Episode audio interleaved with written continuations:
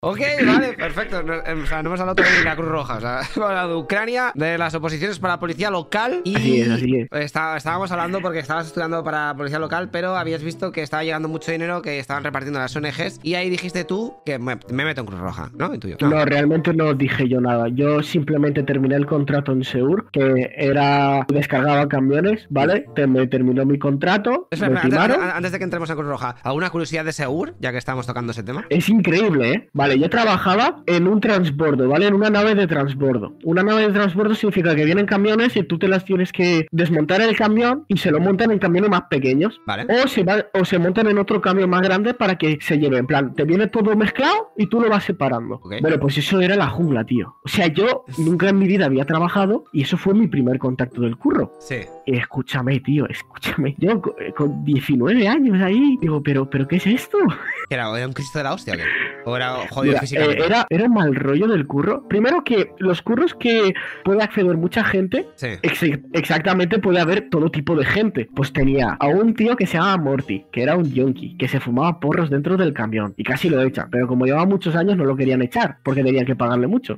Sí. Eh, Pero vamos, que era un drogadicto. Luego, en la zona de descarga es la zona más dura que había. O sea, te venían los camiones y te reventaban la espalda. Porque habían cajas que no podían pesar de X peso, porque si no te reventaban, habían como una- unas normas. Pero las normas, vamos, que no existían para esa gente. Y me venían sofás, televisores, cajas de motores, en plan, piezas metálicas de motores que pesaban más de 20 kilos. Levanta tú eso con un agarre que dices, tío, si se te resbala todo. O sea, ¿cómo lo hagas? ¿A, a mano? O sea, ¿o tenéis algún mecanismo para El mecanismo, buah, espérate, es eh, te pondría. ¿Qué ¿Te puedo poner el paint? A Mira, ver. mira, mira. Este era muy cutre, ¿eh? Te aviso. A ver, espera, espera, después, ¿cómo después te enseño yo, si quieres, dónde trabajaba yo en el polígono. Eh, no. No, se me cierra. Bueno, da igual, ¿vale? No sé por qué.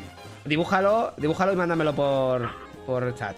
No, no, te, te lo explico así y ya está. Vale. Básicamente es el camión con el, eh, la carga que lleva, el camión largo, aparca bien y la carga. Abres el camión, a veces abría con las dos puertas, a veces había tipo que lo tenías que enroscar para subirlo a, a lo persiana, ¿sabes? Tú estabas con una cinta, una cinta de, de, de estas del consumo, ¿sabes? Que va pasando las cosas, una un poquito más tocha, que podías poner cosas pesadas y subía, ¿vale? Pues tú te metías eh, y esa cinta se expandía, se alargaba. Tú le dabas un botón y se alargaba y lo podías meter dentro del camión a medida que tú ibas desmontándolo y sacando cosas. Solo tienes que meter la- las, las cajas, a, llevarlas a la, a la cinta transportadora. Vale, la cinta está a una altura. Estaba por- yo mido unos 75 y la cinta estaba por mi cuello. Claro, yo tenía que coger Joder. una caja y subirla hasta esa altura. Y, tam- y también era, depende de la suspensión del camión. A veces estaba más abajo, a veces más arriba. Un desastre, ¿vale? No tenía nada medido. Pero era muy divertido en el aspecto de que la gente que había ahí, porque la gente que había ahí era, pues eso, eh, de todo. Latinos, españoles que han dejado de estudiar, gente macarra, que dices, ¿qué,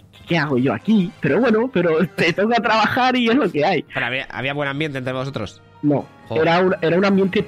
Yo no, no tenía nunca problemas, pero el ambiente era muy tenso, porque yo me metí en la campaña. La campaña es el peor momento de, de cualquier cosa de, de logística, porque es donde más tralla hay. O sea, la campaña, que, ¿a qué refieres la campaña? La de Navidad. La campaña de Navidad, porque en la campaña de Navidad todo el mundo está pidiendo cosas y se peta, y se colapsa el sistema. Y todo el mundo se tiene que, pues eso, pide cosas, Amazon nos llega de todo, Sí. Claro, no, es que el libro para los reyes, o, o algunos que celebran la Navidad, otros que los reyes, pues eso, claro, eh, eso era una locura. Pues nos metíamos ahí y tal, y claro, yo empecé, madre mía, los del toro pitándome, quítate de aquí, vas más rápido, no sé qué.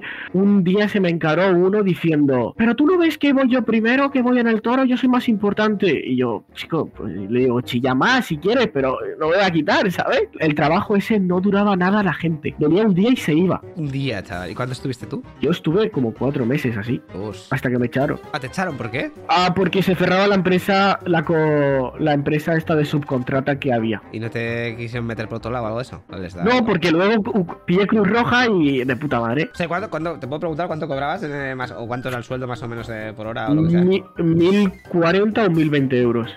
40 horas. Madre.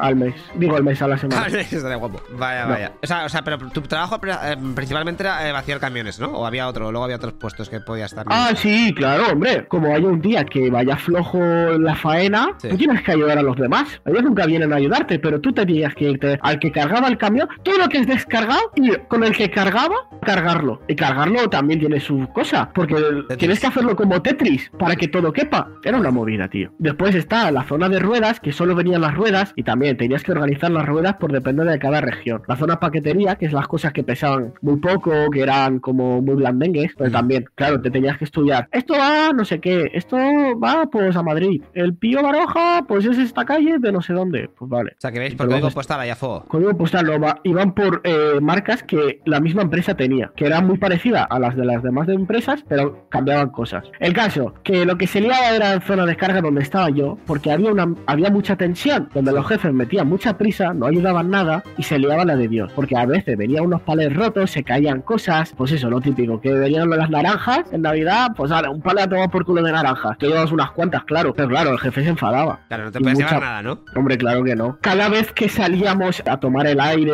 o, por ejemplo, a cenar, porque yo trabajaba de 5 de la tarde a 1 de la mañana. Mm, vaya, vaya horario más bueno. Horrible, Sí, sí. horrible. Y cada vez que salía tenía que pasar por un detector de metales, por si me había robado algo. Claro, es lo que a preguntar. Ahí la peña pica cosas, o sea, roba cosas. ¡Uf! Hostia, tío, robaban televisores, ¿eh? ¿Cómo? Se armaban una, una cadena de personas, se, se, se hacían con pinches y venía un camión y veían que no había nadie, ¡pum! Todas las televisiones, pa, pa, pa, pa, pa, pa, las tiraban fuera de, de la nave. Claro, el otro coche se los llevaba. Claro, así te ganabas una pasta que flipas. Nadie se enteraba porque era topoco. O sea, eh, a ver, vamos a ver, ¿cómo, cómo es el sistema? O sea, aparca el camión donde se descarga, ¿no? ¿O no Hay un hueco, ¿vale? Donde se descarga el camión, ¿vale? Sí. Porque está al aire libre.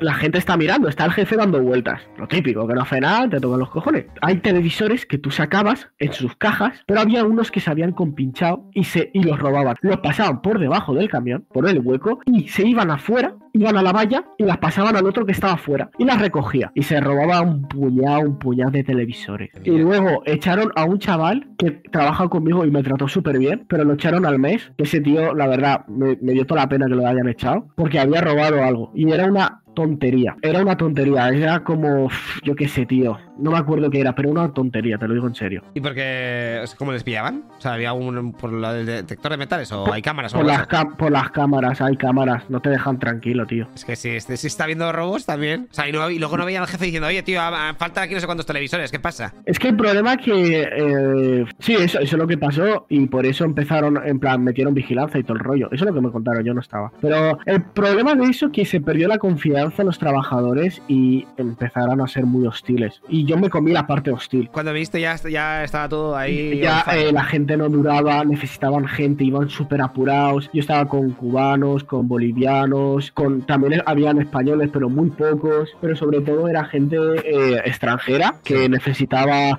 dinero, necesitaba para, para los papeles y les puteaban con eso. Y ellos aguantaban más que los españoles. Los españoles son muy listos, eh, también te digo. Y hay más empatía. Se notaba muchísimo. Venía el jefe como, como no éramos, como era español y tal, y se notaba y tal. Pues ala, vente, vente, vamos a fumar, no sé qué, vamos a hacer esto, tal. Pero yo creo que no, porque eso es desde fuera. Desde dentro seguro que les puteaban igual con el dinero. Porque a veces no pagaban lo que tenían y todo el rollo. O sea, que había como clases, ¿no? O sea, los españoles estaban como mejor vistos por los eh, jefes que los latinos. Mm, No se podía diferenciar mucho. Había muy pocos españoles, pero los que habían eran plan, eran majos. Lo que pasa que los demás eran como a mí ni me va ni me viene este chaval, ¿sabes? Aunque yo tenía carisma y les daba bola, pero vamos, que poca cosa. Y nada, lo que pasaba es que había mucha bronca y una vez se picaron y se liaron a hostias. eh, otro cogió y se fue, dijo yo ya no trabajo más, cosas así, ¿sabes? Y era, era brutal. Ah, la típica, los viernes, Sí. antes de entrar a las 5, iban a- al bar que había al lado, a las 2, a las 3, iban hasta el culo de todo, pero de todo. O sea, de todo, te digo, a lo mejor se han fumado